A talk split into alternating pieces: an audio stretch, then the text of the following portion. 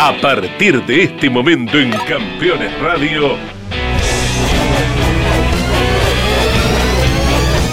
NASCAR a fondo. Con la conducción de Matías Sánchez y Mauricio Gallardo.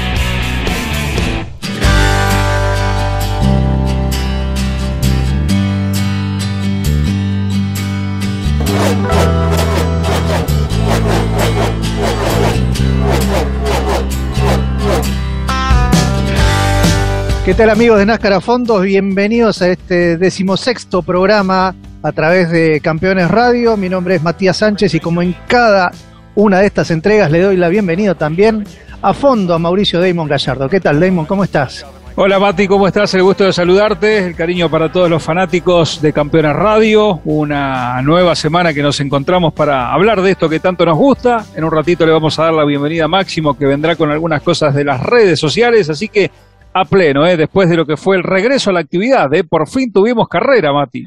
Por fin tuvimos carrera y una carrera quizás no tan emocionante como, como quizás uno lo hubiese esperado por el tipo de circuito que es Waquislen, con vueltas a, a casi 190 de promedio, pero en definitiva tuvimos ese acercamiento sobre el final de Chase Elliott sobre Larson, eh, descontando y descontando, y como pasa también en los circuitos ovales, eh, los pilotos con vueltas menos jugaron un papel preponderante como para ayudarlo también a Elliot de alguna manera para que termine la carrera muy cerca de su compañero de equipo, pero bueno, la cuestión es que Larson anotó un triunfo más, otro triunfo también, el segundo para él en circuitos mixtos, así que bueno, creo que tenemos eh, tenemos la, la, la, mesa preparada también como para que Elliot ya vaya viendo que tiene otro rival en otro de los ítems en en el que él siempre es eh, dominante, como son los autódromos. Sí, sí, sí, es cierto, Mati. Le ganó dos y le podría haber ganado tres. Eh, yo siempre me quedo con esas 14 o 16 vueltas que faltaron en Cota, en la que la carrera se paró con bandera roja por lluvia este, me, me, me, quedó siempre la, la, duda de lo que podría haber hecho Larson ¿no? en, esa, en esa carrera, pero bueno, le ganó Sonoma, bien, acá al revés, creo que en esta nos queda la duda, con un par de vueltas más seguramente la ganaba Chase, o al menos lo hubiese podido pelear un poco más. Lo que es cierto es que, bueno, ya tenemos dos autos que funcionan muy bien en este tipo de trazados dentro del mismo equipo, no dentro del Hendrick, tanto en circuitos mixtos, de, distintas características, los dos han respondido muy bien, de hecho han hecho el 1-2 varias veces, y curiosamente, Mati, algo que también decíamos en la transmisión del domingo, se repitió el 1-2-3 de, de, de Sonoma, ¿no? Con un Truex que a priori parecía que podía estar ahí en la pelea, sin embargo, sobre el final quedó muy claro que no había forma de, estar al mismo ritmo de los, de los autos del Hendrick para pelear por la victoria. Sí, lo que creo que también evidente, Damon, es que influye muchísimo más eh, en el desarrollo de las carreras el hecho de, no tener ese tiempo clave de prácticas o de giros previos el, el, el, viernes o sábado como era habitualmente o lo, bueno, los vamos a tener el año que viene otra vez con el auto nuevo donde va a cambiar absolutamente todo, pero creo que eso sin dudas, eh, por el tipo de pilotos que tenemos en NASCAR, no quiero estigmatizarlos, por decirlo de alguna manera, pero evidentemente la gran mayoría, salvo estas excepciones de Larson, Elliott, Truex, eh, no digo que no estén, cómodos en, no estén cómodos en los autódromos, pero como que les les cuesta agarrarle la mano a un circuito mixto, cuando en un óvalo están todos mucho más juntos, más cerca, eh, obviamente es otra puesta a punto, otro, otro tipo de, trabajo, porque son pistas diametralmente opuestas, pero creo que ese hecho de haber tenido en, algunos, lo vamos a ver el fin de semana que viene, en, Indianápolis, en los circuitos donde hubo pruebas, donde se corrió por primera vez, la cosa fue distinta a otros circuitos, Sonoma Waquislen, donde no se corrió, y, o sea, donde no se practicó o entrenó y se fue directamente a correr. Sí, es verdad, es verdad. Y, me, gustaría agregar dos nombres a esos que vos mencionabas, de los que después son carreras, todo puede pasar, ¿no? Pero que a priori también arrancan con un, con un plus en, ese tipo de circuitos, y hablo de Kyle Busch y de Christopher Bell, que ya han demostrado que son pilotos para tener en cuenta. Quizás un escaloncito por debajo y siempre dependiendo del rendimiento de los autos, en este caso estamos hablando de dos Toyota Camry del, equipo de Joe Gibbs, pero son pilotos que funcionan bien. Después ahí, ahí sí hay un salto importante, entre otros pilotos que sabemos que son muy rápidos, pero que no generan la misma contundencia en lo previo que todos estos que acabamos de nombrar. Y en, ese, en esa ecuación entran Denny Hamlin, Logano, Keselowski, que sabemos que son todos tipos, Harvick, son todos tipos fuertes dentro de la serie, pero que bueno, por, por diferentes circunstancias en este tipo de circuitos uno los ve ya de reojo en un segundo pelotón. Reitero, después en una carrera todo puede darse vuelta, pero bueno, así está el panorama y con tantos circuitos mixtos en una temporada empieza a, ser algo, eh, antes era algo suelto, dos carreras, no, no, influía tanto, pero este año son siete, entonces empieza a ser un, una, un peso específico ¿no? dentro de lo que son las posibilidades cada vez con más fuerza. Sí, sin duda, sin duda, sí. Obviamente, lo que vos decís eh, de, ese escalón no es nuevo, es histórico en NASCAR. Siempre, siempre están los, que en Estados Unidos le dicen los ringers, que son aquellos pilotos que siempre eh, han sido buenos todo el año en NASCAR, pero además de óvalo, se destacan en los circuitos eh, mixtos. Me viene a la cabeza Rusty Wallace como un ejemplo clásico. Eh, el mismo Jeff Gordon también es el piloto más ganador, si bien tiene cuatro campeonatos en CAP, es el piloto más ganador históricamente con nueve triunfos en lo que se refiere a circuitos tipo autódromo, en una época que se corrían solamente dos carreras, ¿no? Ah, ok, ok, está bien, pero de todas maneras, ahora que decís esto, Mati, los números de Chase entonces son realmente importantes, ¿no? Está bien, hay más carreras mixtas, pero Chase tiene siete, si no me equivoco, ¿no? Sí, sí, sí. circuitos mixtos. Tiene, siete, está a dos de empatarlo a, justamente a, Jeff Gordon. Pero bueno, eh, es una cuestión que el año que viene va a cambiar para todos. O sea, con, con, el auto nuevo, y vuelvo a insistir en, la expectativa con el auto de nueva generación, el auto nuevo es una concepción totalmente distinta que muy probablemente, no digo que facilite el, el, manejo porque va a ser lo mismo para todos desde el punto de vista cero, de, de, conocimiento, de, puesta a punto, de, de, manejo, de estilo de conducción.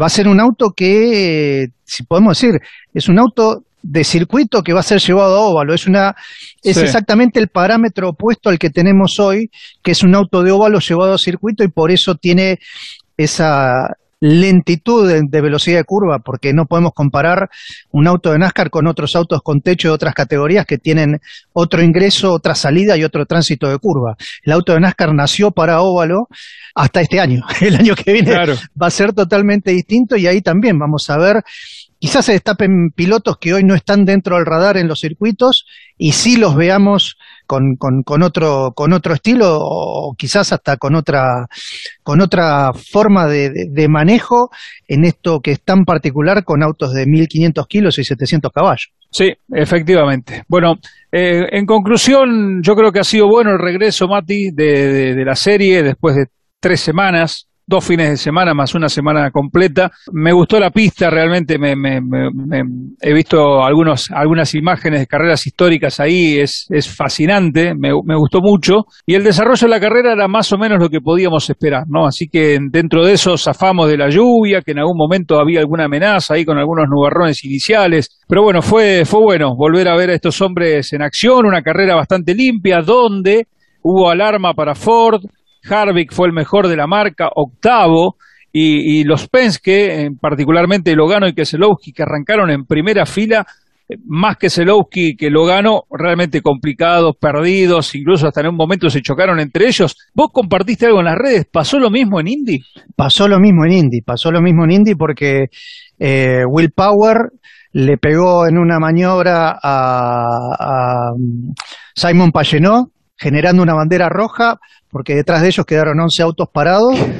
Y, después pasó lo mismo con Payenó, que hizo abandonar a, a, su compañero, el australiano McLaughlin, que está viniendo de los supercars y está en su primera temporada dentro de la categoría, o sea, está haciendo el paso inverso que hace todo el mundo lógicamente, de ir un auto de fórmula a un auto con techo. Él viene de un auto con techo con muchísimos eh, campeonatos ganados en Australia, exactamente, está viniendo a la, al IndyCar, le está yendo muy bien, obviamente por algo lo eligió Penske, que era piloto de Penske allá en Australia. Pero bueno, Power le pegó. Power le pegó a los dos. O sea, esta fue entre dos australianos también, ¿no? Eh, Además de compañero de equipo. Claro, claro. Así que bueno, así fueron las cosas el fin de semana para Penske. Así que al, día de hoy eh, debe estar todavía haciendo las cuentas de las roturas que tuvo por parte, o, los prejuicios que tuvo entre sus propios pilotos en, las dos carreras, en, con pocas horas de diferencia. Qué bárbaro. Bueno, pero así son las cosas. Esto suele pasar. En realidad, eh, lo que vemos de que Selowski, que tenía un auto muy desequilibrado, fuera de balance, no, no había forma de que pueda invocar la trompa y cuando lo forzaba un poquito perdía la línea de marcha y, y, bueno, ahí se terminó cualquier posibilidad de un buen resultado para ellos, ¿no? Por eso vuelvo al tema de las pruebas, lo importante que son. ¿Quién o sea, eh, en este momento no lo sabemos, pero quizás había algún elemento mínimo, por más mínimo que sea, roto. Eh, en un momento revisaban la suspensión delantera derecha de Keselowski en una de las, de las detenciones en pits. Eh, justamente tenía el, primer cajón y veíamos que trabajaban en el neumático delantero derecho en la parte interna del auto. Entonces quizás si hubiese habido alguna prueba previa el sábado, algún giro, descubrían que algún amortiguador o algo estaba fallando en ese auto y bueno, no lo supieron hasta el momento de la carrera misma. Claro, exactamente, exactamente. Sí, sí, bueno, ese es el punto, ¿no? Y, y ya después ahí intentaron en una parada trabajar, en la parte frontal derecha, veíamos que metían herramientas y demás, pero así la cosa estaba juzgada. Así que victoria para Larson, quinta del año, victoria 12 de Chevrolet. Bueno, ya vamos a seguir hablando de todo lo que dejó Watkins Glen. Sí, señor, pero ¿te parece que vayamos a, a conocer un poco qué pasó en las redes después de la carrera en estas últimas horas? Dale, eh, vino, vino hoy esta semana, ¿no? Porque la semana pasada. Sí, sí, sí, vino, vino, vino. pero vamos a darle la bienvenida. Le damos la bienvenida a nuestro especialista en redes, Máximo Gallardo. ¿Qué tal? Bienvenido a esta edición de NASCAR a fondo. ¿Cómo estás, Máximo? Hola, Mati. Bueno, eh, buenas tardes para vos, para Damon. Bueno, si vamos a, empezar a hablar, mira que yo también tengo varias cosas para decir, así que, así que mejor que, que, me, que, que me dejen con mis vacaciones, ¿eh? Pero lo que pasa es que se tomaron todas vacaciones. Si entraban en las redes la semana pasada, Denny Hamlin de vacaciones, Kevin Harvey de vacaciones, Logano de vacaciones, Kyle Busch que estuvo de joda, pero literalmente subía videos tomando cerveza todos los, todos los días y, bueno, yo dije, No solo cerveza. Claro, no, solo, que estaba, no solo se tomó vacaciones, sino que se fue de joda, literal. Literalmente. Para arrancar con las redes, vamos a arrancar eh, con, con, con, dos rivales y esta rivalidad eh, la, la, plantearon ustedes con Martín Ponte eh, en, las carreras de NASCAR entre Chase Elliott y Kyle Larson.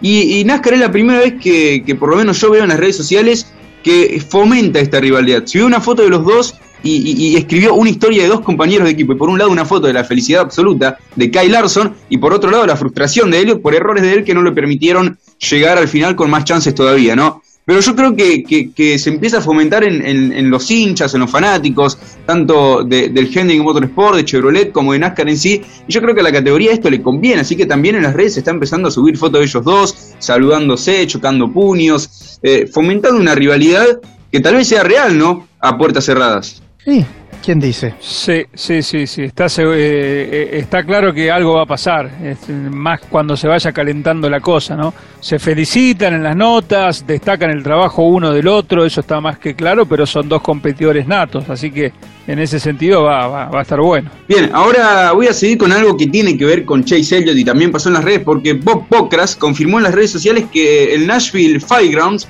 eh, está en los planes de NASCAR para 2022 o 2023. Y esto, ¿por qué tiene que ver con Chase Elliott? Porque hace un par de semanas, y esto lo cubrimos acá también, corrió con su padre en una categoría zonal, eh, una categoría muy interesante, y corrió en esta pista. Y salió a decir en todos los medios, en toda la prensa estadounidense, Chase Elliott, que NASCAR tenía que, volver a este tipo de circuito. Y bueno, llama la atención que un par de semanas después eh, el comité de NASCAR puso sobre la mesa la chance de 2022 o 2023 correr en, en, la pista grande de Nashville y también correr en, este Nashville Fire. ¿Usted qué, qué, piensa? ¿no? Porque la verdad que la opinión de los campeones verdaderamente pesa, ¿no? Porque es algo que dijo Chase Elliott eh, como un comentario, con, con, una, con un deseo de él, y ahora NASCAR lo, lo, está cumpliendo. A mí me hace acordar, no tiene nada que ver, ¿no? Un tema con el otro, pero el año pasado Luis Hamilton, cuando estaba todo lo del racismo, se, obviamente salió a, las redes y a la prensa a decir que la Fórmula 1 no lo apoyaba, y al otro día la Fórmula 1 armó un, plan de apoyo total para el racismo, es decir, y, bueno, esto que no tiene nada que ver con ese hecho lamentable, pero bueno, lo comparo porque es el peso de dos campeones en diferentes categorías que, bueno, que su palabra se, se, nota que, tiene, que tiene mucho respeto. Bien, sí señor, sí señor. ¿Cómo estamos, Mati, para la amarilla en este primer bloque? Estamos perfectos, estamos perfectos y de acuerdo a lo que comentaba recién eh, Máximo, eh, yo creo que es una tendencia de NASCAR y ya lo estamos viendo en la conformación de este calendario de este año, lo que va a ser, estamos a horas o por decir días de la publicación del calendario del año que viene, que se vayan sacando circuitos de milla y media y vuelvan a aparecer circuitos cortos. O sea, eh, creo que es algo que también el, público mismo lo pide por el tipo de espectáculo que se genera, además de estar incluyendo también eh, circuitos mixtos, como estamos teniendo este año. Creo que hay varios circuitos de milla y media que demostraron que pueden dar espectáculo, pero hasta cierto punto y con, eh, con, la, la tendencia que tiene NASCAR, seguramente esas pistas le va a dar una sola carrera al año, no dos, como es lo habitual, y se va a intercalar con pistas cortas. Así que vamos a ver también cómo es todo ese, ese negocio de, meter, eh, meter pistas eh, nuevas en el calendario, no solo pensando en 2022, sino en adelante también, 23, 24 y en adelante. Bien, bien. A la vuelta en el segundo bloque, si te parece, quiero que nos cuentes, Mati, la data que tengas de esta pista a la que hace referencia Máximo en redes, porque yo la verdad que mucha referencia no tengo a dónde corrieron Chase y, su papá. Pero a la vuelta, de la amarilla, ¿eh? porque ahora se viene la pausa. Sí, señor, hacemos una pausa, neutralizamos NASCAR a fondo, ya regresamos, quédese ahí.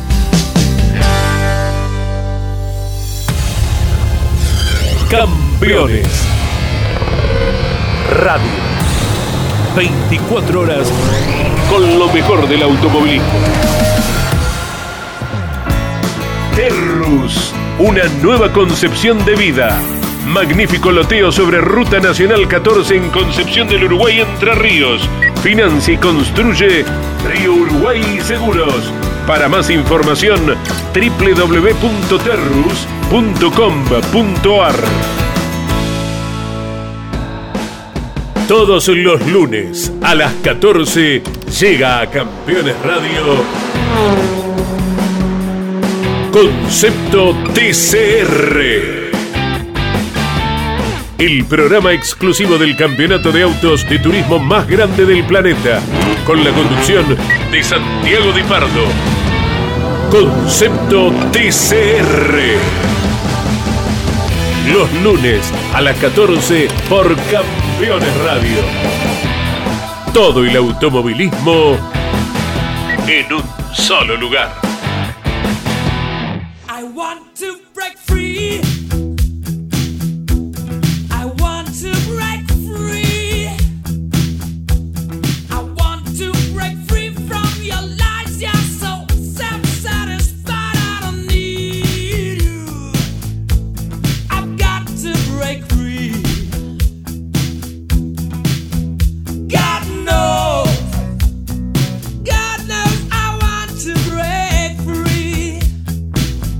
Volvemos a NASCAR a fondo, se agita la bandera verde para esta segunda parte del programa de hoy. Así que Máximo, veníamos hablando de las redes sociales, del impacto de los comentarios de Elliot y después al mismo tiempo eh, NASCAR mm, anunciando de alguna manera o viendo a ver si se mete también nuevos circuitos en, los próximos calendarios.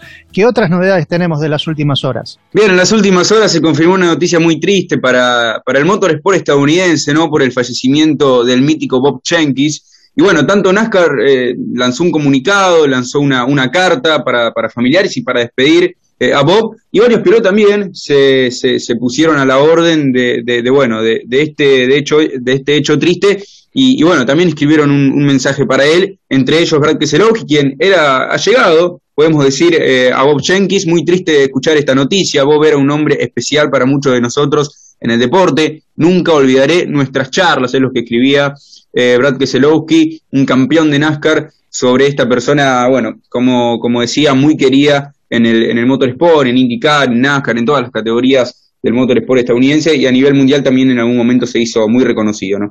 Sí, claro que sí, un fenómeno, una voz inconfundible, un estilo inconfundible. Mati, tuviste el honor de, de, tratar de conocerlo a Bob. Sí, sí, realmente sí, desde mi primer viaje a Estados Unidos. O sea, él fue, eh, lo veía acá en, en, Argentina, en las transmisiones de ESPN de NASCAR, y bueno, después haberlo conocido en, el, en Daytona, eh, haber charlado con él, le, hice una entrevista que la, la, la, grabé, estuve con él prácticamente desde el jueves hasta el sábado, porque en ese momento ESPN no tenía los derechos de las 500, pero sí de, toda la, de todo el resto del fin de semana. Así que, bueno, fue, fue una experiencia muy, muy linda. Después eh, yo volví a ir, eso fue en febrero, volví a ir en octubre otra vez eh, fui a, lo fui a ver a la cabina, estuvimos charlando. Eh, bueno, una, una, persona muy, muy particular, muy querida. Después, con los años, eh, nos mantuvimos en contacto por correo electrónico, por redes sociales, mm. hasta que nos volvimos a ver hace dos años en Indianápolis otra vez, tanto tiempo, tantos años, el, recuerdo de que me había visto de chico, de muy chico, pero y, con la, la, particularidad de que con los años terminé trabajando en ESPN como lo había hecho él, entonces eso también aumentó de alguna manera la, la, la, situación de, haber admirado tanto a alguien por su trabajo a terminar en, no digo en el lugar de él, pero en el, eh, en el mismo canal, bajo el mismo techo por el que, que yo lo, lo, conocí. Así que una persona sin duda muy especial, muy generosa, muy, muy amable. O sea, todo, todo el mundo lo ha destacado. Él no te hacía sentir bajo ningún punto de vista de quién se trataba. O sea, no sé si me explico bien con palabras, pero... Un tipo humilde. Un tipo muy humilde, un tipo que hablaba de cualquier cosa, o sea, bajó, bueno, voy, voy a este punto, estábamos en Indianápolis el sábado antes de la carrera, el día anterior, eh, le avisamos a través de un compañero de él que estábamos esperándolo abajo, en, eh, porque no podíamos llegar hasta donde estaba él con la, con la cabina de transmisión, dejó la cabina, bajó, hasta, hasta donde estábamos nosotros para saludarnos, para decirnos hola y mostrarnos, nos mostró un anillo que le habían dado el día anterior porque había ingresado en el Salón de la Fama del circuito. Entonces, las palabras de él fueron, es el día más feliz de mi vida y nos mostró el anillo. Eh, que un anillo de Indianápolis es muy parecido el que le dan a, las leyendas o a, los pilotos que entran al Salón de la Fama, se le dieron a él por haber sido la voz del autor durante tantos años. Entonces dice, nunca esperé que me iban a dar esto, eh, no saben lo contento que estoy, o sea, eh, regalaba felicidad en ese momento, más allá de la emoción del encuentro, obviamente eh, no, no, no me pude contener las lágrimas de verlo otra vez después de tantos años y mantener esa generosidad y también después a partir de, después escucharlo en el circuito, o sea, vos decís, estás escuchando 350 mil personas y el tipo hablando y la gente aplaudiendo lo que él decía, eh, bueno, por la situación que pasaba en la carrera, pero el tipo era el que llevaba la emoción a todo el, a todo el mundo, o sea, y el, hecho de que tanta gente lo haya reconocido de, de todo el ambiente te da la, la magnitud de, persona que era, ¿no? Qué lindo, qué lindo, qué lindo recuerdo y, y sí, bueno, como, ha dicho Máximo, el, impacto en las redes de alguna manera refleja ese respeto y ese ese reconocimiento, Mati. Esta es una gran experiencia. Gracias por, por, compartirla con nosotros y, todos los fans aquí en, en NASCAR a fondo. Seguramente Máximo tiene alguna más ya para cerrar este segmento. Bien, para cerrar, vamos a cerrar con lo que dijeron Joy Logano y Daniel Suárez en las redes luego de esta carrera. Joy Logano, bueno, empezamos fuertes con el, en, Walking Glen con nuestro número 22 a ganar la etapa 1. Terminé noveno en la etapa 2, pero estaba en el lugar y momento equivocado al entrar en la curva 1 al principio de, la etapa 3 y estuve involucrado en una colisión por detrás. Luchamos y terminamos 22. Esta colisión es la que hacía referencia a Mati hace un rato con su compañero de equipo del Penske, estamos hablando de Brad Keselowski. Era un candidato que, quedó fuera temprano, lo mismo que, que Keselowski. Después Daniel Suárez, este mensaje de Suárez me llamó la atención, porque Suárez cada vez que, le, vaya bien o mal, escribe un mensaje bastante largo en las redes analizando su carrera y se ve que estaba frustrado en serio porque solamente escribió demasiados problemas en una sola carrera, tenemos mucho trabajo por hacer. Y es lo único que escribió en todas las redes, no subió nada más en esta semana, así que ahí se nota la frustración real de Daniel Suárez luego de, esta carrera bastante mala para él, ¿no? Bastante negra. Bien, Máximo, es una buena lectura esta que hace Mati de, de, las redes Máximo, porque siempre Suárez es de dejar eh, mensajes optimistas, positivos, a pesar de los resultados para adelante. Bueno, esto refleja algo que, que, un poquito de presión para, para el equipo, ¿no? Pero ya fueron varios problemas este año, desde que empezó con el tema de la negociación eh, el equipo con Chip Ganassi, esa, esa compra y demás, desde ese momento cuando se conocieron esas noticias, fíjate que coincide con los eh, problemas que empezó a tener el auto de Daniel Suárez fuerte, ¿no? Problemas feos. Sí, sí, además eh, Daniel, me imagino que él tenía muchísimas esperanzas en un circuito mixto porque él también, por sus antecedentes, siempre se destacó en, en, su México natal en, eh, circuitos de este tipo, así que es como los otros extranjeros que pasaron por NASCAR también, Montoya, Ambrose, eh, fueron pilotos que llegaron a NASCAR a correr en óvalo, pero con muchísimos antecedentes de circuito mixto. Entonces es eh, un lugar donde uno va y me imagino que su esperanza era terminar al menos entre los 10 primeros. Claro. pero bueno, las circunstancias no fueron así. Así es, así que bueno, ahí estaba lo que, lo que pasó en las redes y ahora nosotros de cara a Indianápolis vamos a tener actividad eh, con entrenamientos, con la clasificación y con la carrera.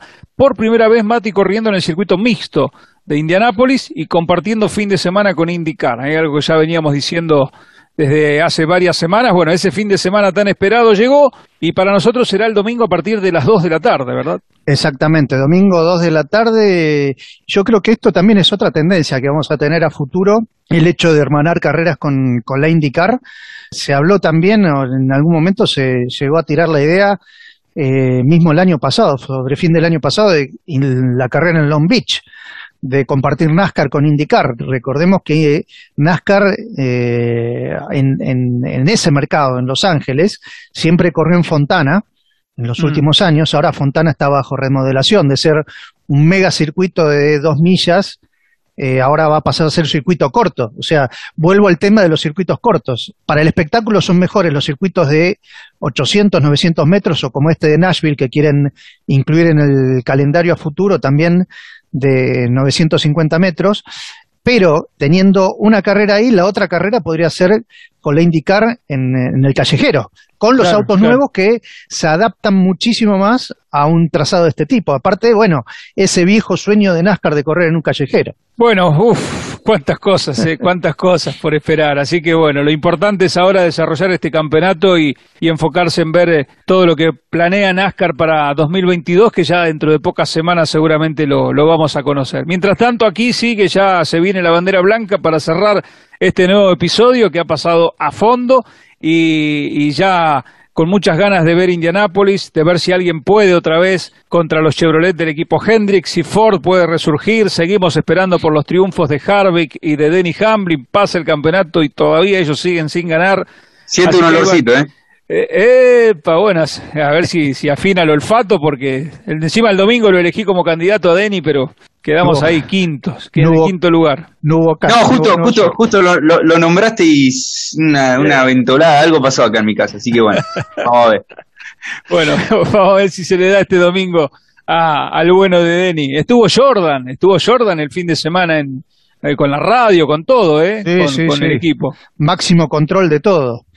Así que lo que sí, bueno, una particularidad del circuito de Indianápolis es eh, nada que ver de lo que venimos, o sea, venimos de un circuito de un promedio de 180, 190, con rectas muy rápidas y curbones muy rápidas, muy rápidos. El de Indianápolis es un circuito realmente trabado, o sea, salvo la recta principal y la recta atrás de los boxes, todo el resto del circuito, ya lo vimos con la, Xfinity cuando corrió en los últimos años, van a tener que mover las manos de verdad los muchachos el fin de semana en una carrera a 82 vueltas. Esto es más parecido al quizás el robo al de Daytona, hay que esperar ese tipo de pistas, ¿no? Yo me jugaría más parecido al robo al de, de Charlotte. De, Charlotte, Exacto, sí, sí, sí, por, por, lo trabado sí. Así que bueno, ahí veo ya la bandera cuadros, Damon. Ahí está, vamos que nos vamos. Máximo, un abrazo grande, gracias y hasta la semana que viene, ¿eh? como siempre, con más redes y más novedades. Abrazo grande, la semana que viene estaremos acá de nuevo. Gracias, Damon. Hasta el domingo, 2 de la tarde de la Argentina, 12 del mediodía en México y Colombia. Sí, señor, un gustazo como siempre a todos los amigos de Campeones Radio. Recuerden que en Spotify allí nos pueden sintonizar en el playlist, arroba Damon Relator, ahí estamos conectados todo el tiempo. Abrazo grandote, Mati. Chao, abrazo grande para todos.